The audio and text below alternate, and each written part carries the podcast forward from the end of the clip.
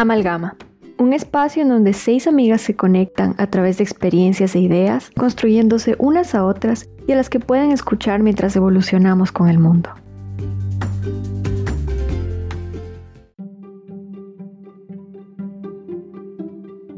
En los últimos meses, desde la muerte de George Floyd, he visto muchas noticias y conversaciones sobre el tema del racismo en Estados Unidos. En mi caso particular, me interesé mucho en el debate, ya que me parece que es un tema que afecta las vidas de demasiadas personas, tanto en Estados Unidos como en todo el mundo. Investigué todo lo que pude sobre el tema. Vi documentales, me uní a grupos de lectura y en ese proceso Tuve muchos debates con personas que me rodean y que quizás no comparten mis opiniones en relación al tema. Mientras que nadie niega que las vidas negras importan, las opiniones se dividen al momento de hablar de que si el racismo aún existe o no existe en nuestras sociedades, de si las estructuras que favorecen a ciertos grupos existen o no existen, de qué tan favorable es el movimiento para las comunidades negras o cuánto daño está causando a estas comunidades y a las que les rodean. Aunque la mayoría de las protestas están ocurriendo en Estados Unidos, me parece que es importante traer estas conversaciones a nuestras comunidades para entender cómo el racismo se manifiesta en nuestras propias mentalidades. A pesar de que dentro de este tema hay muchas preguntas importantes por responder, hoy nos enfocaremos en la relación del movimiento y Latinoamérica. Así que no estaremos tocando en algunos temas importantes, como por ejemplo las protestas violentas que están ocurriendo o ocurrieron y qué tan beneficiosas o justificadas sean estas. Tampoco hablaremos de algunas soluciones que han sido propuestas como por ejemplo quitarle los fondos a la policía, ya que cada uno de estos temas es muy profundo y hoy queremos enfocarnos en la relación de este movimiento y Latinoamérica. Así que hoy hablaremos de qué tan necesario es el movimiento de Black Lives Matter, si deberíamos mejor dejar de hablar del racismo y enfocarnos en proteger todas las vidas por igual, hablaremos de qué tan beneficioso es enfocarnos en nuestras diferencias y si mejor no deberíamos empezar a enfocarnos en nuestras similitudes. Y por último, hablaremos de qué tan relevante es esta conversación para Latinoamérica y si hace falta un movimiento parecido en nuestra región. A pesar de que yo apoyo el movimiento, voy a estar mencionando algunos puntos que me han presentado durante conversaciones que he tenido para asegurarnos también de tocar ideas de personas que no están hoy presentes. Pero quiero dejar claro que muchas de las ideas que yo voy a presentar hoy no son mis propias creencias, sino que son comentarios que he recibido de otras personas. Hoy estamos aquí, Anaví, Fer, Val, Carolina, nuestra invitada, y yo, Claudia. Bienvenidos. Caro, no sé si quieras empezar contándonos un poquito sobre ti. Hola, muy buenas tardes. Yo soy Carolina Rentería, invitada al Amalgama Show. Soy politóloga de la Universidad Nacional de Colombia, especialista en derechos humanos y magíster en ciencia política de la Universidad de Antioquia. Actualmente me desempeño como profesional de gestión del conocimiento y he sido activista por las mujeres, por las negritudes y bueno, por los derechos de, los seres humanos en general. Actualmente me siento complacida de estar eh, en este programa y bueno, procedamos entonces a conversar sobre el Black Lives Matter. Bienvenida. Les cuento que lo primero que la gente me dice cuando yo traigo el tema de discusión es que deberíamos dejar de enfocarnos solo en las personas negras y solo en las vidas de las personas negras y en vez deberíamos enfocarnos en que todas las vidas importan y deberíamos asegurarnos de que todas las vidas sean protegidas. Porque el hecho de que las vidas negras importan es obvio, nadie lo está negando. Entonces uno no anda por la calle gritando que el cielo es azul. ¿Por qué deberíamos andar gritando que las vidas negras importan como si no fuera obvio? Entonces, el proponer un movimiento como el Black Lives Matter lo que hace es presentar a las personas como razas separadas, como grupos separados. En lugar de eso, deberíamos estar enfocándonos en nuestras similitudes, en las maneras en las que somos iguales y en que todas las vidas importan, en vez de estar enfocándonos en un grupo específico de personas. Para mí esto de todas las vidas importan, este movimiento que surgió precisamente al par de cuando empezó la de Black Lives Matter, me parece completamente problemático por dos puntos.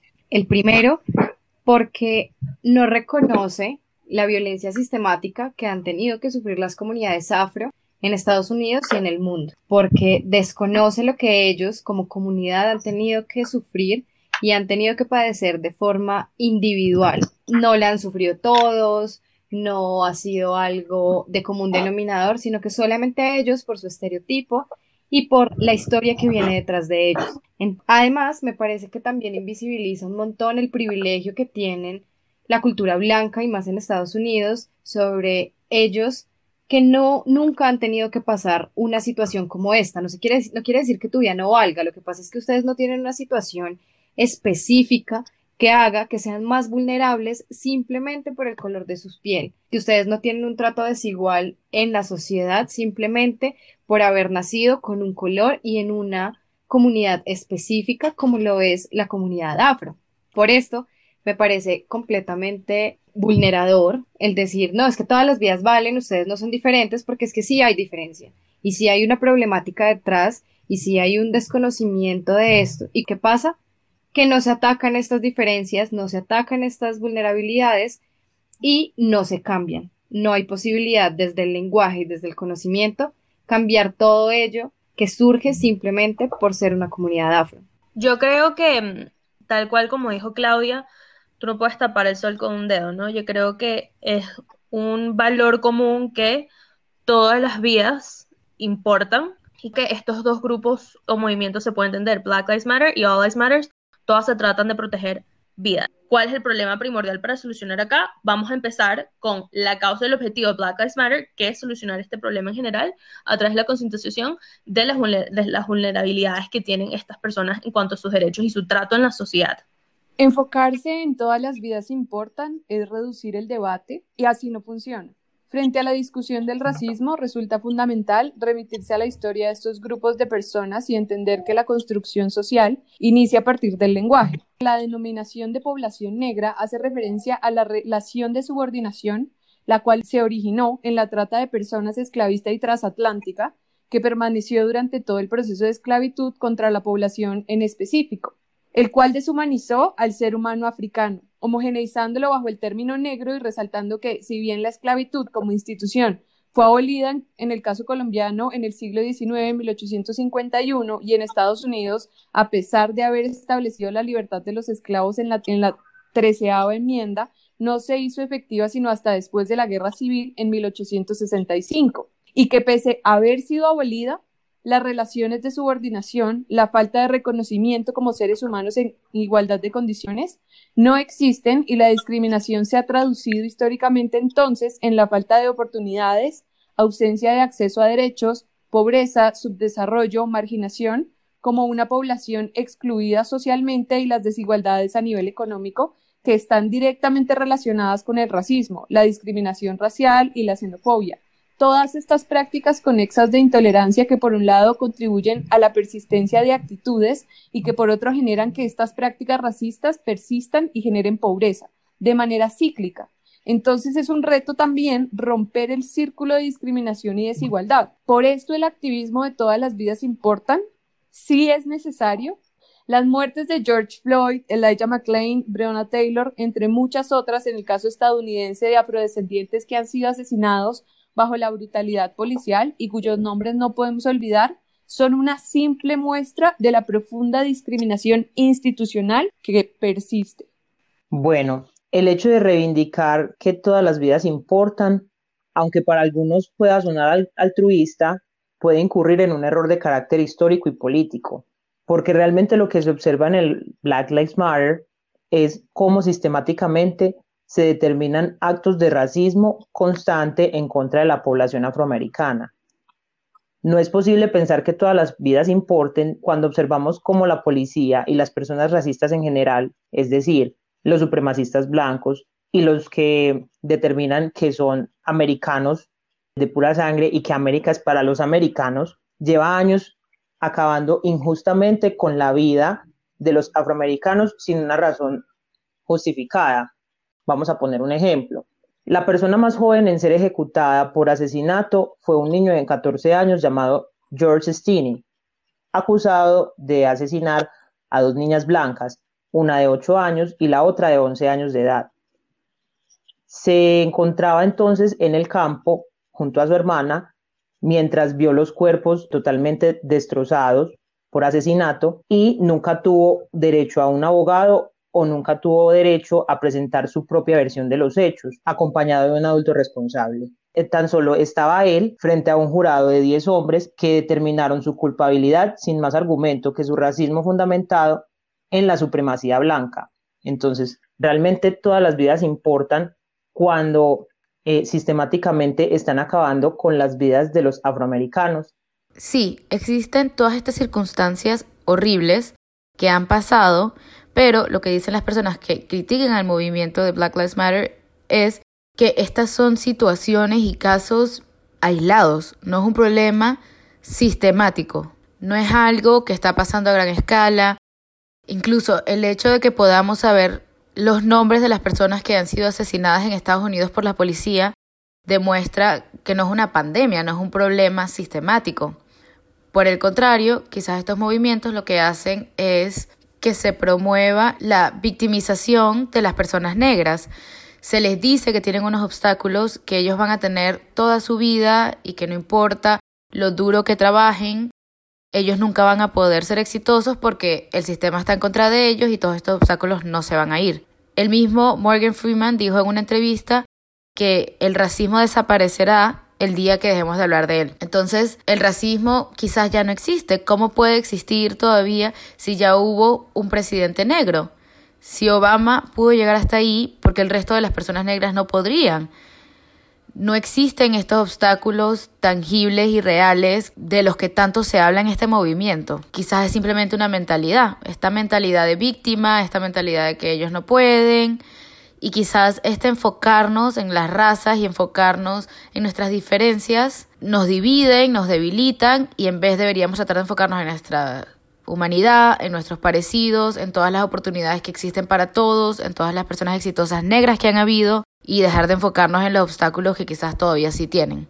Reconocer estas diferencias permite a su vez reconocer el sufrimiento y las vulneraciones que han sido sufridas por este tipo de poblaciones, en general, como ocurre con el caso del feminismo. Reconocer el rol de la mujer permite también diferenciar y evidenciar cuáles han sido los factores de vulneraciones, de abuso y violencia de las cuales como género hemos sido víctimas. Lo mismo ocurre en el caso de la comunidad afrodescendiente. Reconocer que tienen una especificidad, que tienen una relación cultural, que tienen unas ciertas características y que no solamente esto, sino también que han sido víctimas y sí, la palabra víctima puede ser horrible, pero si no reconocemos las vulneraciones de las cuales han sido víctimas durante cientos de años, no nos va a permitir crear políticas de inclusión social. Entonces es importante también resaltar que uno de los principales fines del activismo en defensa de los derechos humanos no solamente es la garantía del ejercicio de los derechos de todas las personas en igualdad de condiciones, sino que se deben reconocer los vacíos, tanto sociales como legales, que impidan la inclusión, las cuales son las barreras para garantizar los derechos de todas las personas. Además, identificar las diferencias permite enfatizar en las principales necesidades que determinada población tenga para adecuar las herramientas idóneas y necesarias. En Naciones Unidas, la Declaración de Durban planteó que la diversidad cultural es valiosa como elemento para adelantar el bienestar de la comunidad en general y debe valorarse, disfrutarse, aceptarse auténticamente y adoptarse como una característica permanente que enriquece a todas nuestras sociedades. Para mí, Clau, hay dos cosas principales de lo que dijiste y es primero, si fijarnos en las diferencias hace que aumente la discriminación. Para mí esto es una falacia argumentativa impresionante porque desconoce, porque el diferenciarnos es necesario. ¿Por qué? Porque estamos en un, en un mundo en donde nos diferenciamos. Hay razas, hay diferentes colores, estamos llenos de personas diferentes y que además tienen condiciones diferentes. Y desconocer eso es decir que no hay un problema y no entrar a tratarlo. Entonces, decir, una persona, las personas afrodescendientes sufren de discriminación y tienen una pobreza desproporcionada, no quiere decir que les digamos a ustedes siempre van a estar así, no, es resaltar esos problemas y decir vamos a hacer acciones afirmativas para que ese tipo de situaciones ya no sigan sucediendo, para que ustedes puedan salir de allí. Pero si tú, un ejemplo súper básico, si tú tienes hipoglicemia, pero no sabes, la quieres reconocer, ¿cómo vas a tratar la hipoglicemia? ¿Cómo vas a ir a un doctor? ¿Cómo vas a tener una dieta viciosa? No lo vas a hacer porque no reconoces el problema que hay. Es exactamente igual con las vulnerabilidades o con esta problemática de discriminación de las comunidades afro. Si tú no les reconoces que ellos tienen las discriminaciones y desigualdades diferentes a la comunidad en general por este pasado histórico, nunca vas a entrar a hacer que ellos sean iguales. Porque a pesar de que ahorita tenemos un montón de leyes para que se les reconozcan, siguen teniendo estas discriminaciones. Y aquí viene el otro punto que quería tratar de lo que hablaste, Clau, y es que son cosas aisladas, que no son sistemáticas, pero normalmente cuando las personas que me llegan a mí con esos argumentos lo hablan desde su intuición, porque las estadísticas son claras.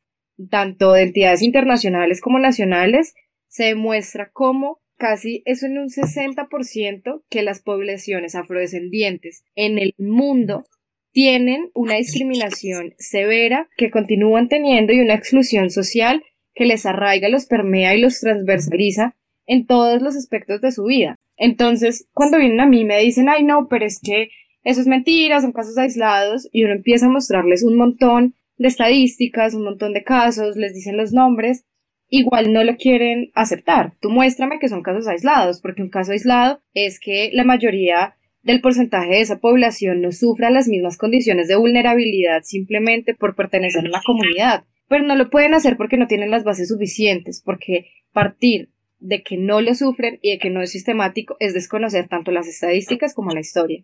Que a mí me da mucha risa porque normalmente las personas que vienen a ti a decirte, ay, es que eso no es sistemático, sino que es aislado, son las personas que más acuden a datos duros para sustentar sus argumentos, pero cuando tú se los das, eso no vale. A mí me genera mucha contradicción porque tengo que validar tu intuición y lo que tú crees, pero no vas a validar las estadísticas y los estudios y miles de cosas que validan que sí es sistemático y que sí sufren una discriminación severa por su condición de afrodescendientes es, es impresionante.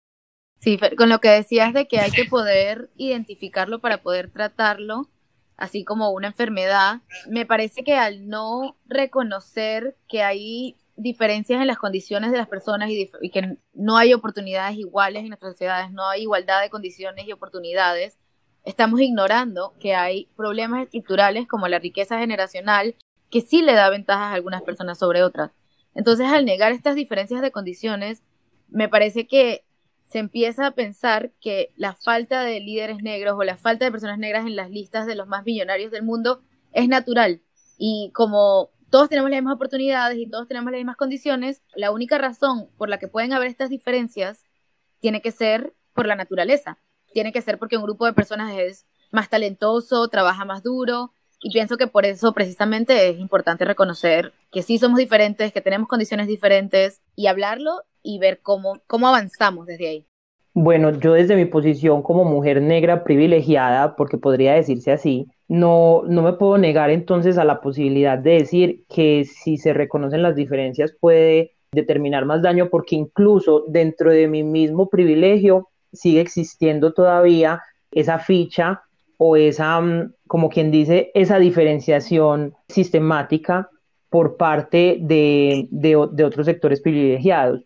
Ejemplo, yo ahora me desempeño como funcionaria pública de la alcaldía de Medellín, en una entidad donde precisamente yo hago, como quien dice, la, la marcación de la diferencia racial dentro de la misma entidad. Entonces uno diría, bueno, ¿qué pasa entonces con aquellos afrodescendientes que no han podido acceder a, a esos mismos privilegios que yo he logrado conseguir. Digamos que, bueno, al determinar entonces esas diferencias, vemos que hay una, no solamente una diferenciación de, violencia, sino también en cuestiones económicas, sociales, políticas, académicas, en donde precisamente si si hay un reconocimiento de la diferencia, debe hacerse de tal manera en que no solamente los que estamos en un lugar más privilegiado eh, nos hagamos los de los oídos sordos, sino también podamos establecer que esa diferencia, eh, valga la redundancia, marque la diferencia para esas personas que no han podido acceder a nuestros mismos privilegios. Y partiendo desde un principio, los afrodescendientes estamos en desventaja precisamente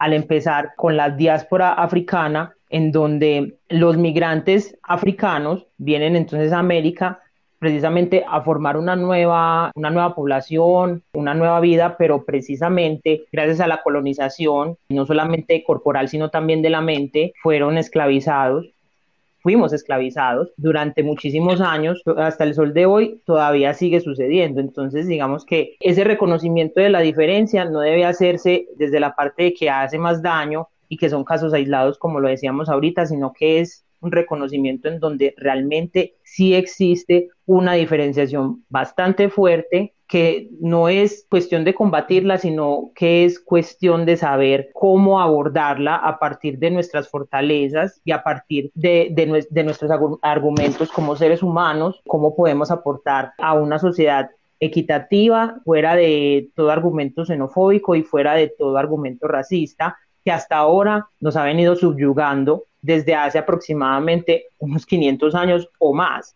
Entonces es cuestión como de hacer un proceso de descolonización, tanto mental como corporal. Y es que algo que muchas personas ahorita intentan ocultar, que es que el racismo es una conducta aprendida. Es precisamente lo que dice todas de todo el tema de la inmigración, de la esclavitud, que tiene siglos y siglos y siglos en todo el mundo. O sea, ni siquiera es un espacio particular, ni siquiera es en mi caso eh, específico o en mi país, es que fue en todo el mundo. Entonces, por mucha suerte em, y por mucho trabajo, no suerte, además muchísimo trabajo, hemos logrado avanzar el tema de lo que es el acceso a los derechos humanos para todas las distintas etnias y todas las distintas personas y todas las distintas comunidades. Y falta todavía mucho por hacer, pero la razón que hemos avanzado tanto es porque ha habido un reclamo a una situación de injusticia. Entonces, y creo que muchísimas las personas le tienen miedo a la lucha por la igualdad porque piensan que es, bueno, es borrar las diferencias que en verdad existen en las personas. Y yo no, yo no creo que sea así. Yo creo que uno es un deber siempre constantemente reclamar los derechos humanos que no están siendo garantizados Creo que es importante siempre, siempre, siempre levantar tu voz y decir cuando una injusticia está siendo cometida y a mí no me pueden castigar porque yo siento que se me está cometiendo una injusticia y más cuando tengo pruebas al respecto. Creo que eso también es muy importante. Pero ¿qué viene con todo esto? Creo que no ver las personas por sus diferencias, siendo las diferencias un elemento esencial de la humanidad. O sea, no existe una persona igual a la otra creo que es una falsa inclusión. Decir, yo no veo color, yo no veo tu raza, yo no veo tu etnia, es una falsa inclusión, porque la manera que yo me veo, no solamente me, te dice cómo me veo, sino dice muchísimo de dónde vengo. Y a lo mejor no estoy tan conectada con mis raíces, no estoy tan conectada de dónde vengo, pero sí es una demostración de cultura y de música y de tradiciones que lo que permite reconocer esas diferencias es permitir que esas culturas se mantengan. Ahorita vemos como dos contrastes. Un pre, que era rechazar tu etnia. Viene con esa frase como que tú no suenas negra, no suenas latina, etc. Y ese tipo de demostración que son distintas manifestaciones del racismo, que han hecho que la gente quiera ocultar, ocultar o ignorar sus rasgos físicos que claramente demuestran una cultura donde viene, que por ese tipo de intentar ocultarlo, se han ido perdiendo. Y creo que ahorita, gracias a este reclamo y esta lucha por la igualdad, se está buscando muchísimo más celebrar esa demostración física tuya de que vienes de otra cultura y también buscar conectarte con esa cultura donde vienes y así poder hacer que se permanezca en el tiempo, obviamente avanzando con la humanidad, por supuesto, y con el mundo, pero que, no se pierdan idiomas, que no se pierdan música, que no se pierdan recetas y ese, y ese tipo de cosas. Creo que si las similitudes unifican a las sociedades, las diferencias también. Porque cuando tú buscas celebrar las diferencias y sumergirte en los intereses de otras personas, es cuando el mundo se convierte muchísimo más comprensivo. Y es cuando se convierte muchísimo más abierto. Y es cuando tienes a muchísimas más personas intentando entender tu lucha. Porque si bien no todo lo que yo hago lo hago por una etnia específica, sigo siendo de esa raza, de ese color, de ese físico, y yo nunca lo voy a poder ignorar. Entonces, aunque a lo mejor mi lucha no sea por esa, que viene, por ejemplo, las personas de color o, por ejemplo, los hispanos que forman parte de All Matter, tú sigues siendo de esa etnia, de esa raza, formando parte de esto. Entonces, cuál es la narrativa que nosotros queremos decir y cuál es la narrativa que, que quiere instruir las sociedades. Busquemos unión en la diversidad. Y dentro de la unión en la diversidad, reconóceme a mí los daños que han sido durante siglos y que estamos buscando desaprender, pero para poder desaprender algo tienes que darte cuenta que existen ciertos privilegios en la sociedad y yo lo veo en mi caso siendo una mujer, yo crecí en Estados Unidos, siendo una mujer latina en Estados Unidos y siendo una mujer blanca en Latinoamérica. En mujer, siendo una mujer blanca en Latinoamérica, yo reconozco mi privilegio porque además lo he utilizado, o sea, lo, he visto, he visto cómo se ha materializado que mi nombre no suena de alguna cultura en especial indígena, a pesar de que tengo raíces indígenas, versus en Estados Unidos, cómo llamarme Ana Victoria y tener un nombre latino me jugó en contra. Entonces creo que reconocerte como eres, no pretender que no tienes ninguna cultura, no pretender que no te estoy viendo como eres, no tiene que ser malo, no significa que ahora no vamos a estar unidos. No significa que yo no simpatizo tu causa. Significa que ahora vamos a luchar y te voy a reconocer esa historia que te ha jugado en tu contra y que por jugarte en tu contra te sigue jugando en tu contra ahorita y hay muchísimo más que data que, que lo prueban. Cuando dijiste la parte de es que es una falsa inclusión porque no me quieren ver, me causó bastante impresión porque está este movimiento también, o estas personas que dicen como no, es que no hay raza, no hay diferencias, todos somos la misma raza humana, todo esto, pero esto es mentira porque es que el racismo existió, este fue una construcción social y cultural de la sociedad en la que habitamos, que además sigue, que hoy seguimos teniendo y que hace que las personas afro tengan y hayan tenido menos acceso durante todas sus vidas a cosas sociales, económicas, y que su apariencia simplemente esté cargada y llena de estereotipos que los encaja en algo. Y ese algo implican cosas negativas que los limitan a tener y a acceder derechos humanos. Ese algo es que son, pues, frente a la esclavitud, la sumisión frente a la supremacía blanca, la delincuencia y la pobreza. Entonces, negar esas diferencias es no querer ver lo que le pasa al otro y que se invisibilice esa diferencia y esa historia es seguir perpetuando eso mismo que les pasó y seguir evitando que puedan acceder a los campos de forma equitativa, porque no es igualitaria, sino equitativa, y que puedan avanzar y que podamos todos avanzar a este todos somos la misma raza. Es decir, o sea, sí, no, todos tenemos los mismos derechos, pero es que todavía no estamos en ese punto. Y como todavía no estamos en ese punto, es necesario que se reconozcan esas diferencias. Sí, pero en Latinoamérica, ¿cómo puede haber racismo si hay tanta mezcla y si prácticamente todos somos mestizos?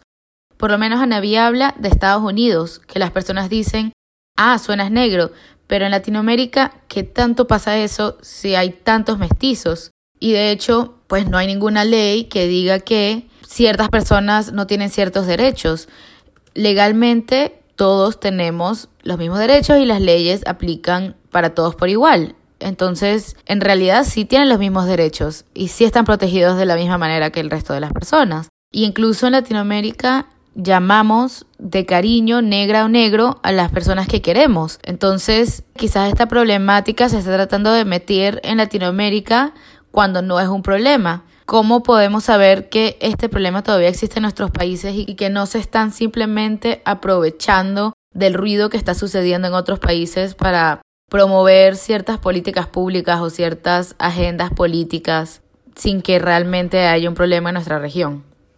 Bueno, en ese sentido, sí hay que ir entonces al fondo del asunto porque realmente sí se ve y muy fuerte el racismo latinoamericano. Y es un poco, o sea, es un poco más fuerte para la población negra en Latinoamérica que se invisibilice porque incluso entre la misma población negra latinoamericana existe el racismo y es algo mucho peor. Es algo que se denomina endorracismo. El endorracismo existe entre la población negra que, por ejemplo, no tiene el mismo tipo de cabello que otra parte de la población negra, por ejemplo. Es decir, te discriminarían dentro de tu mismo grupo racial por el hecho de tener trenzas de cierto color, mientras que en otro grupo racial del mismo color, o sea, siendo negro, en la misma región, te discriminan por el hecho de ser un poco más clarita que ellos, por decirlo así.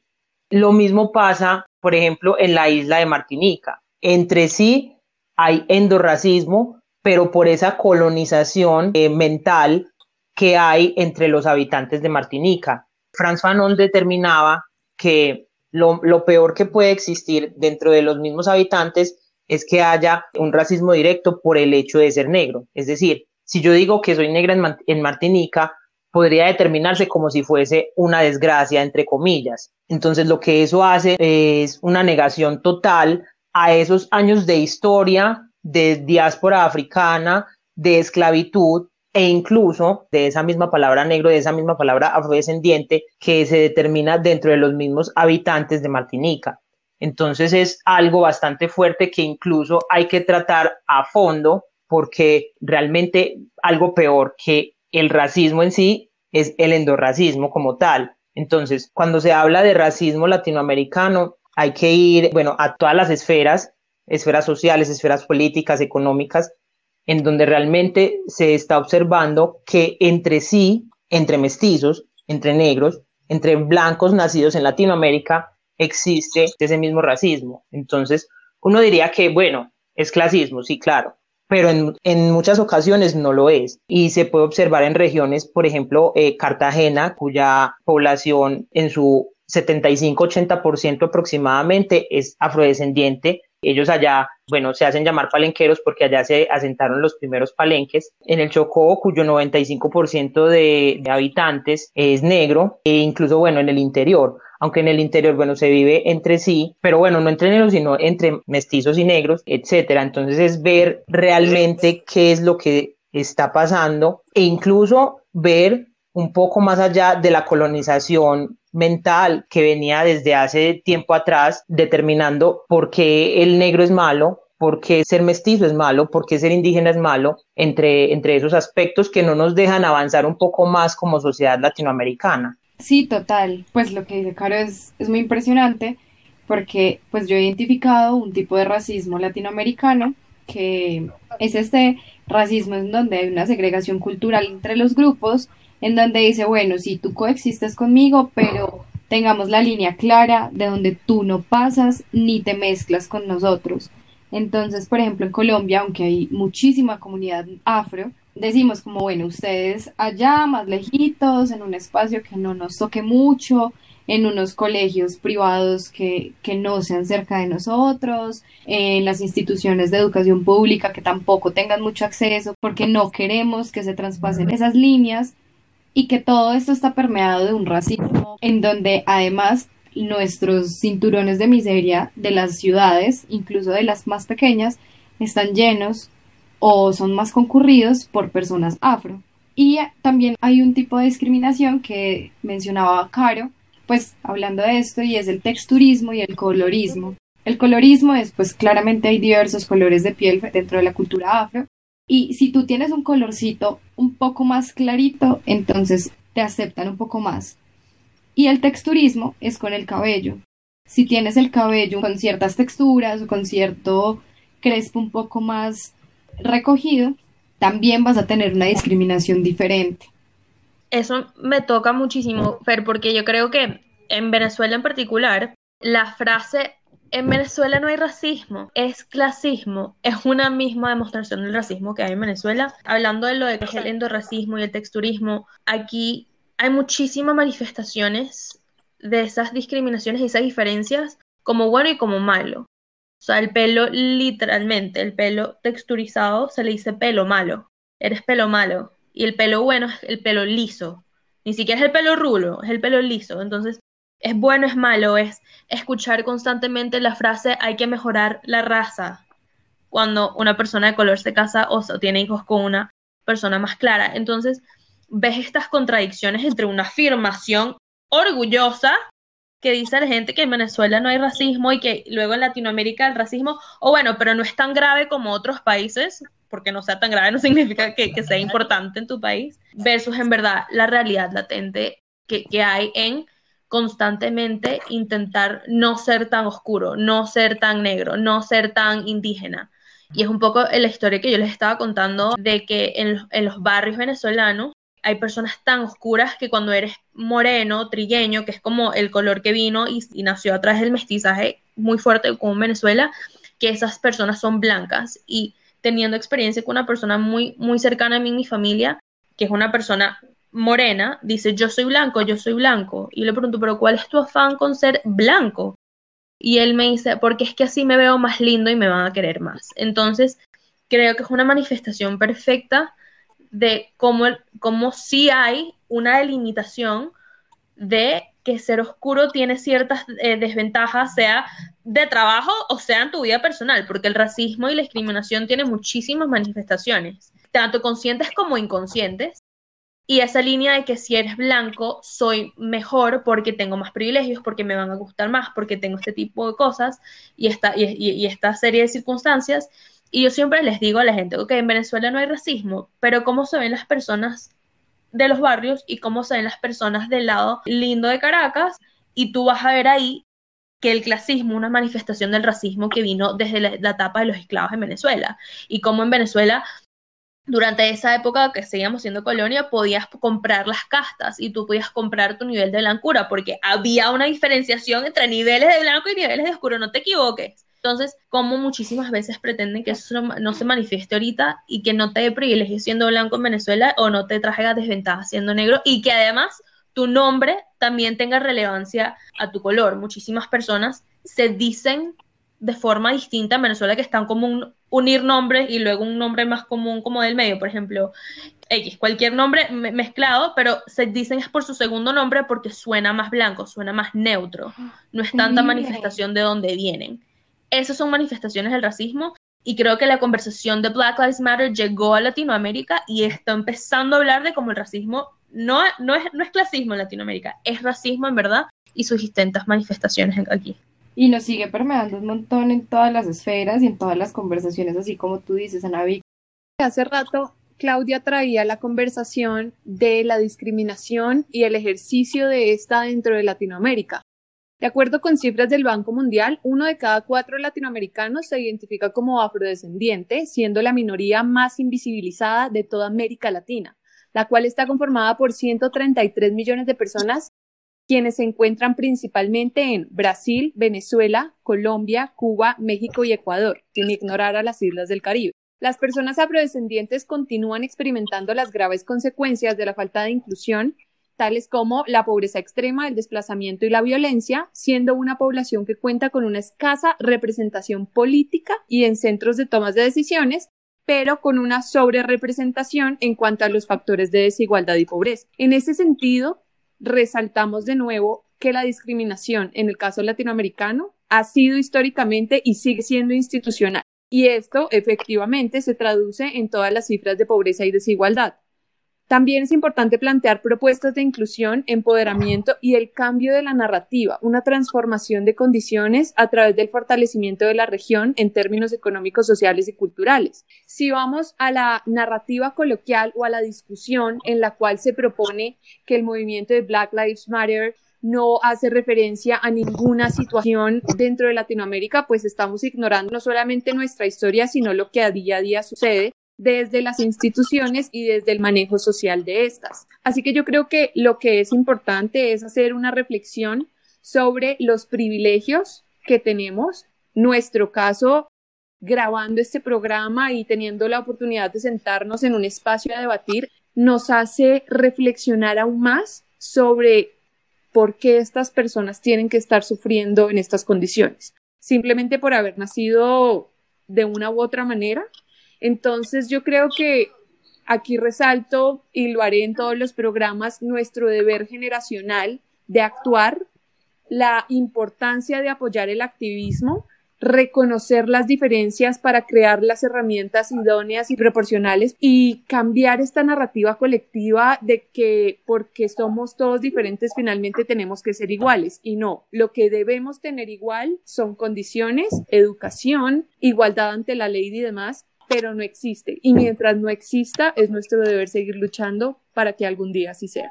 Yo creo que es importante, a pesar de que este movimiento empezó en Estados Unidos, utilizar este impulso para que este movimiento nos haga empezar a cuestionar nuestras ideologías y nuestras creencias que todos tenemos sin darnos cuenta. Sí, quizás hay más mestizos en nuestros países, pero eso no quita que la mayoría de las personas de poder en nuestros países sean blancos o con rasgos más europeos. En nuestras comunidades, a pesar de que nos gusta hablar del crisol de raza, se siguen usando expresiones, como decía Naví, de mejorar la raza, de pelo bueno, pelo malo. Y claro, nadie dice yo soy racista y nadie quiere identificarse como racista porque sabemos que es algo malo. Todo el mundo admite que llamarse racista es algo malo, pero sin embargo tenemos ideas que tenemos en la cabeza a medida que crecemos y no nos damos cuenta. Por ejemplo, el hecho de apretar el bolso o poner el seguro cuando una persona afro se acerca, querer comprar una casa en un área más blanca, en un área donde viven más personas blancas porque creemos que es un mejor área. Todas estas cosas son aprendidas por nuestras experiencias, por las cosas que hemos oído, las cosas que se nos han dicho a medida que hemos creciendo. Y eso no nos hace una mala persona. Hace que esas ideas con las que crecimos sean malas. Y hace que tengamos que analizarlas, que trabajarlas, entender de dónde vienen para poder cambiarlas o erradicarlas. Es importante, como decían, poder reconocer nuestro privilegio, porque la mayoría tenemos ciertos privilegios, y de nuevo, esto no nos hace malas personas, nos hace personas conscientes que decidimos cómo queremos relacionarnos con las otras personas, qué ideas queremos tener, qué creencias queremos mantener. Y creo que esa es la única manera en la que nuestras comunidades van a poder mejorar, evolucionar, avanzar, y va a ser a través de los individuos, educándose, analizando sus creencias y decidiendo cómo quieren vivir su vida y relacionarse con los otros. En este caso solamente nos queda como concluir que mm, si realmente pensamos que todas las vidas importan porque ya realmente se dejó de lado esa opresión sistemática, esa mentalidad colonial como lo, venía diciendo desde hace un rato, esos pequeños, entre comillas, microracismos, que no son micro sino macro, porque se repiten constantemente, en donde en donde las mujeres somos objeto de burla, en donde la, pues las mujeres afro somos objeto de burla, en donde los hombres afro siguen recibiendo tratos denigrantes simplemente por el hecho de ser afro. O sea, el día, el día en donde todas las vidas importen es porque realmente ya todo eso acabó. Eh, y no solamente lo digo pues por la población afro, porque bueno, en este caso estamos hablando del Black Lives Matter, sino también con toda Latinoamérica, con todas las personas que, entre comillas, dentro de la mentalidad occidental, pertenecemos a las personas de color. Es decir, no encajamos dentro del estereotipo de blancura de Occidente. Entonces, ese día todas las vidas van a importar siempre y cuando haya un reconocimiento a la diferencia y una abolición total a la opresión sistemática. En verdad, muchísimas gracias a Caro por acompañarnos hoy. Creemos que, que este tema es muy delicado. Creemos que la formación y la educación al respecto y tener opiniones no solamente de personas informadas que, que pudiésemos estar acá nosotros, pero también personas que lo viven porque eres una persona afro, porque eres una persona que forma parte de esa comunidad y nosotros muchísimas veces, por pues nuestro privilegio, podemos estar hablando de con una perspectiva completamente distinta a una persona que a lo mejor lo enfrenta de una manera muchísimo más personal. Entonces, muchísimas gracias por acompañarnos hoy, por aportar tanta información y tanta data a, a la conversación y ojalá nuestros oyentes lleven esta conversación a sus casas y en verdad se hagan las mismas preguntas de cómo nosotros podemos influir en nuestros alrededores y cómo en verdad nosotros podemos impactar el mundo para que sea un mundo mucho más justo e igual para todos nosotros humanos en el mundo. Bueno, muchas no, muchas gracias. a ustedes por la invitación. Espero seguir aportando por este medio. gracias por invitarme de verdad. Y bueno, recuerden entonces que todas las vidas negras importan Espero que hayan aprendido un poco más acerca del tema y bueno, nos escucharemos en una próxima ocasión. Claro que sí. Chao. Chao. No se olviden de seguirnos en nuestro Instagram, arroba amalgamashow. Aquí los esperamos para el próximo episodio. Sueños, realidades y un mundo de posibilidades compartiendo desde nuestra mesa hasta sus dispositivos.